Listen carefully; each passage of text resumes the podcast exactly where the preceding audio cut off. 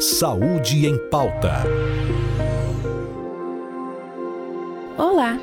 Chegamos ao mês de julho, mês em que falamos sobre a campanha Julho Amarelo, que trata da conscientização a respeito do câncer ósseo. Esta campanha procura chamar a atenção de profissionais de saúde e da população em geral a respeito da importância do diagnóstico precoce do câncer ósseo. Apesar de rara, a doença é agressiva e a sua causa, na maioria dos casos, é desconhecida. Entretanto, acredita-se que ela esteja relacionada a um erro de DNA das células que compõem o tecido ósseo, que faz com que haja uma mutação ou divisão celular de forma irregular, dando origem a um tumor benigno ou maligno. É importante destacar que, mesmo no caso de tumores benignos, pode haver prejuízo, como dor crônica ou deformidade de membros.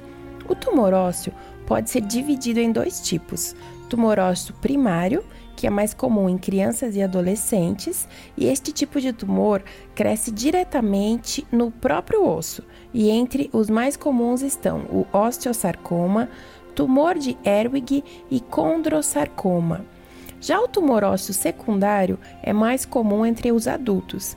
Este tipo de tumor surge a partir de um processo conhecido como metástase óssea, que é quando um câncer em outro órgão se dissemina pelos ossos. Os tipos de câncer com maior incidência de tumor ósseo secundário são os de mama, próstata, tireoide, pulmão e rim.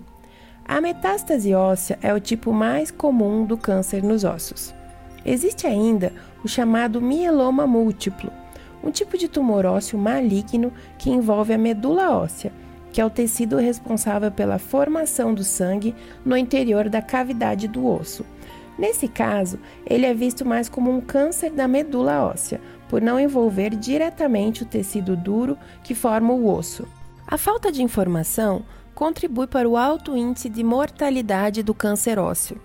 Os sintomas são dor sem relação com o movimento, aumento de volume, inchaço das articulações, ossos quebradiços e, se o tumor for localizado em algum osso da coluna, pode haver pressão nos nervos, resultando em dormência e formigamento no local.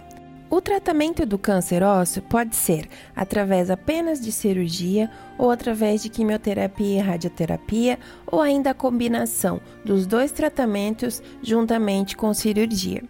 O diagnóstico precoce contribui para a cura ou a melhor qualidade de vida do paciente e preservação de membros.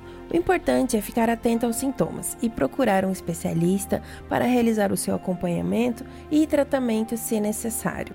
Eu sou Ariadne Lukasek, técnica de enfermagem do Tribunal Regional do Trabalho de Mato Grosso, e este foi o Saúde em Pauta.